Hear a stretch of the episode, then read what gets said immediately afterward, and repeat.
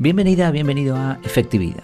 Aquí hablamos de efectividad, claro que sí, y además sin olvidar las cosas importantes de la vida. El título del episodio de hoy es Reseña del libro Maestría de Robert Greene. Este es un libro que leí hace eh, un par de meses aproximadamente. Lo terminé de leer y redacté un artículo, pero quería comprobar algunas cosas al respecto de los contenidos y me demoré un poquito en grabar lo que es el episodio del podcast. Entonces he actualizado el artículo y también ahora me gustaría compartírtelo por aquí, por este medio. Bueno, el libro es bastante extenso, no tanto como el que estoy leyendo ahora, el de eh, Antifrágil, de eh, el profesor Nassim Talib, pero es un libro largo, no es un libro cortito.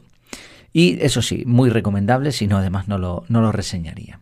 Te dejo las impresiones que, tuve y además también un pequeño reporte, por decirlo así, del funcionamiento del libro, ¿no? Pasado un tiempo. Eh, por una prueba que he hecho, ¿eh? ya te comentaré. Primero, el objetivo del libro eh, está claro desde el principio, es inspirarte y darte las claves para que te conviertas en un maestro en lo que te gusta y se te da bien. Y es interesante estos dos matices, en algo que te guste y que se te dé bien. Al contrario que lo que decía Cal Newport en, su libro Hazlo también que no pueden ignorarte. Aquí no se trata de, simplemente conseguir eh, resultados, sino que sea algo que de verdad te guste y que tengas algún don natural para ello. En cuanto al lenguaje, tengo que decir que he leído libros mejores, eh, sin duda, en cuanto al lenguaje. Es un lenguaje correcto, entendible, en algunos momentos la trama te engancha, pero se hace evidente que no tiene todos los matices de nuestro lenguaje. Eh, quizás es una cuestión de traducción, ¿no? casi seguro. El esquema del libro eh, va por capítulos, se van desarrollando según el proceso de la maestría. En el capítulo 1 es el punto de partida, que es descubrir tu llamado, tu tarea en la vida. Por eso decía que, que no tiene mucho que ver con la exposición que hacen otros libros más modernos sobre el tema. Esto de la de tu, de tu pasión, ¿no? Eh, bueno, pues hay, algunos expertos que no recomiendan seguir tu pasión. Pero bueno, aquí sí. Descubrir tu llamado, tu tarea en la vida. Ese es el capítulo 1. Capítulos 2, 3 y 4.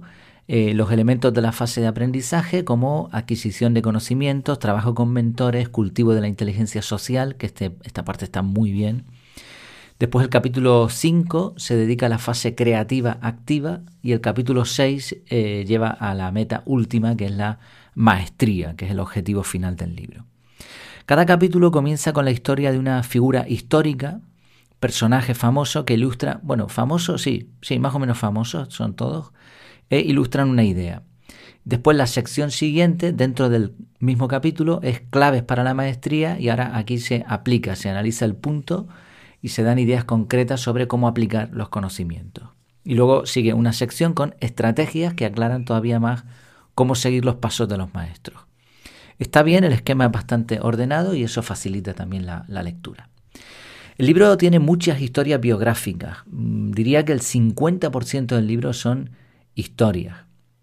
Algunos personajes son famosos, pero aún así el libro da multitud de detalles de cómo lucharon, de cómo lucharon, perdón, que tuve que hacer una pequeña pausa, para convertirse en maestros en sus especialidades.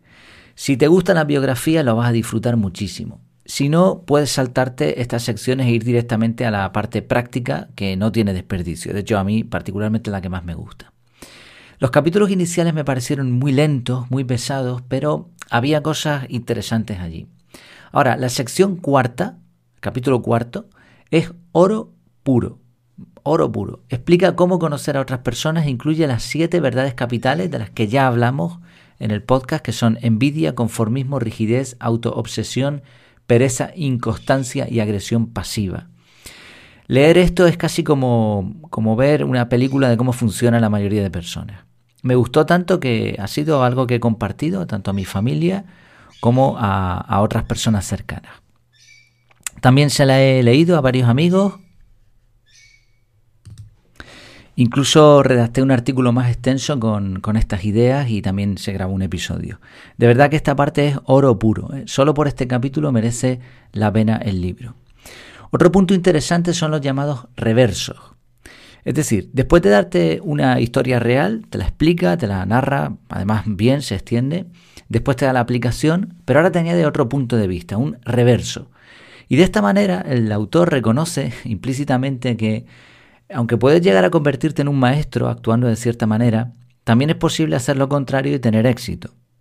Entonces al final la conclusión a la que yo llego por lo menos es que, aunque hay ciertos patrones comunes, como son la perseverancia, el enfoque, el enfoque, exacto, perseverancia, enfoque y algún otro, pero al final la suerte juega también un papel fundamental. La suerte, las circunstancias de vida, etc. O sea, es una mezcla de todo. De hecho, fíjate en la siguiente cita que te leo textualmente. Dice, los elementos básicos de esta historia se repiten en la vida de todos los grandes maestros de la historia. Fíjate cómo se, cómo se ve aquí, perdón, que hago un paréntesis, ¿no? Lo del lenguaje, la traducción, ¿no? Aquí repite la palabra historia dos veces. Evidentemente esto es un fallo de escritura, pero de, eh, no, no, se debería utilizar la misma palabra dos veces en una misma frase, pero aquí la traducción es bastante mala. ¿no? Bueno, sigo. Los elementos básicos de esta historia se repiten. Dice una pasión o predilección de juventud, un encuentro casual que les permite descubrir cómo aplicar esa pasión y un aprendizaje en el que cobran vida gracias a su concentración y energía destacan por su capacidad para practicar con más ahínco y seguir más rápidamente el procedimiento de que se trate, todo lo cual se deriva de la intensidad de su deseo de aprender y de la honda afinidad que sienten con su campo de estudio. Y en el núcleo de ese gran esfuerzo está de hecho una cualidad genética e innata, no talento ni capacidad, que es algo que debe desarrollarse, sino una inclinación firme y profunda por un tema en particular. Entonces, como ves, la idea más o menos es que todos tenemos un destino al nacer, no estoy de acuerdo con eso, eh, y que solo nos falta descubrirlo en algún momento de nuestra vida adulta. Esa es un poco la idea. Pero fíjate que añadía la parte de, de suerte, ¿no? O sea, pasión, predilección, capacidad de práctica, aprendizaje rápido, deseo de aprender, afinidad, cualidad genética. Después la capacidad o el talento se desarrollan. Pero también eh, menciona en un momento dado, pues eso, la suerte también, ¿no? Un encuentro casual. Al concepto este que estamos hablando de, esa predilección se llama en el libro la mente original.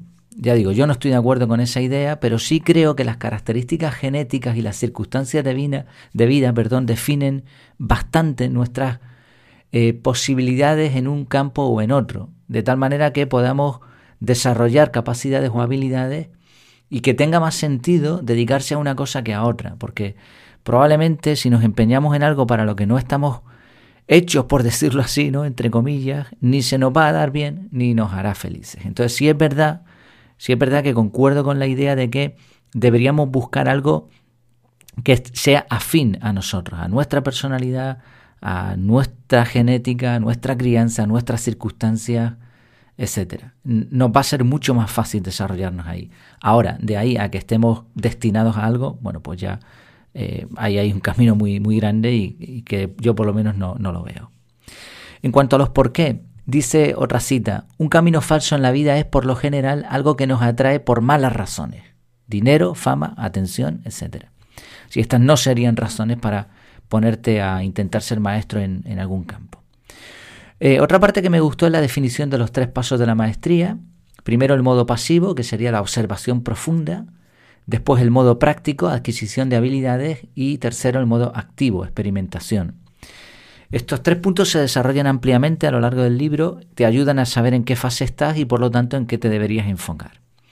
Otra idea a evitar es el deseo de buscar atajos, porque dice el autor que te descalifica expresamente para cualquier tipo de maestría. Mm, tampoco estoy de acuerdo del todo con esto, porque para mí la efectividad eh, consiste en encontrar atajos. Y los atajos no tienen por qué quitarte maestría. Un buen maestro utiliza técnicas de forma muy rápida, que son atajos en sí mismos y que una persona que, es novata pues no conoce. Otra cosa es querer hacerlo todo fácil. Yo creo en el esfuerzo inteligente. Entonces, bueno, como ves, hay, hay algunas cosas que, que son relativas o que puedes o no estar de acuerdo. Otra joya, dice. Somos por naturaleza criaturas temerosas e inseguras, no nos gusta lo desconocido. Para compensar eso nos afirmamos con opiniones e ideas que nos hacen parecer fuertes y seguros. Muchas de esas opiniones no provienen de una reflexión profunda, sino que se basan en lo que piensan otras personas. Además, una vez que tenemos esas ideas, admitir que estamos equivocados equivale a herir nuestro ego y vanidad.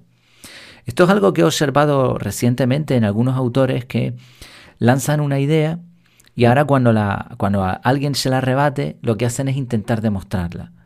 Pero creo que el proceso debería haber sido al revés. Primero, cuando tengas esa idea, intenta demostrar si es correcta y después lánzala públicala y ya podrás defenderla automáticamente, sin tener que buscar información a posteriori. Tengo un montón de apuntes más del libro, mm, ideas que he ido sacando en algunos de los podcasts, artículos, etc. Termino con una antes de contarte una pequeña historia. Dice, si hay una herramienta de la que debas enamorarte y adorar, es el cerebro humano, el instrumento procesador de información más milagroso e impotente jamás imponente, perdón, impotente, no, imponente, jamás ideado en el universo conocido, con una complejidad que ni siquiera podemos empezar a desentrañar y con facultades dimensionales que aventajan con mucho en refinamiento y utilidad a cualquier pieza de tecnología. Pues sí, la cabeza está para usarla y es una auténtica eh, obra de ingeniería, una maravilla que infrautilizamos, que infravaloramos muchas veces. Bueno, simplemente antes de concluir, te cuento.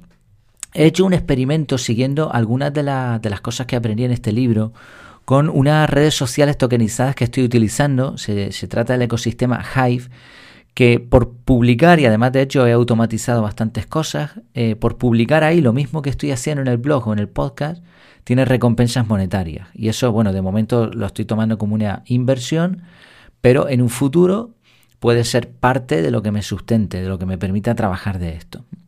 De momento ya digo, es una inversión, puede ser, es, una inversión realmente real, ¿no? Es una inversión real, económica también. Tú puedes invertir dinero ahí, al igual que se invierte en criptomonedas o en otro tipo de, de cuestiones, de oro, de joyas, yo que sé, lo que quieras, ¿no? Esto es una forma más de inversión. Pero además, puedes publicar tus contenidos allí y encima vas a obtener recompensas. Recompensas que son criptomonedas, pero que puedes pasar a dinero real. De hecho, yo ya he hecho la prueba. Y como decía, He intentado seguir un poco este esquema que, te comentaba por ahí. Primero, observación profunda. Estuve bastante tiempo de forma pasiva, sin prácticamente hacer nada. Después, el modo práctico y la experimentación. Y creo que estoy obteniendo resultados interesantes. Eh, consúltame efectividad.efectividad.es o efectividad.es para contactar y te puedo explicar un poco más y te, llevo al sitio para que lo veas, sobre todo si eres generador de contenidos puede ser interesante. Quizá para España no tengas grandes resultados económicos, aunque hay gente ahí con mucho, mucho, mucho dinero metido, pero también si, vives en un país con una economía un poquito más baja que la europea o que la americana, pues esto puede ser muy interesante. Así que nada, bueno, lo, comparto porque yo lo estoy haciendo, ¿eh? si no, no diría nada. Pues como vemos, maestría, se trata de ser maestros en lo que hacemos y eso se puede lograr. ¿no? Hay palabras como multipotencial o alguna parecida que definen a estos grandes genios de la historia a los que se les daba bien muchas cosas. Hoy en día estamos dispersos, estamos poco enfocados, pero ¿por qué no? Podemos esforzarnos también por llegar a ser maestros en algunas habilidades. Pues espero que te haya gustado. Como siempre, si quieres adquirir el libro, te dejaré también el enlace y tienes todos los contenidos muchos más contenidos en mi casa en efectividad.es. Hasta la próxima.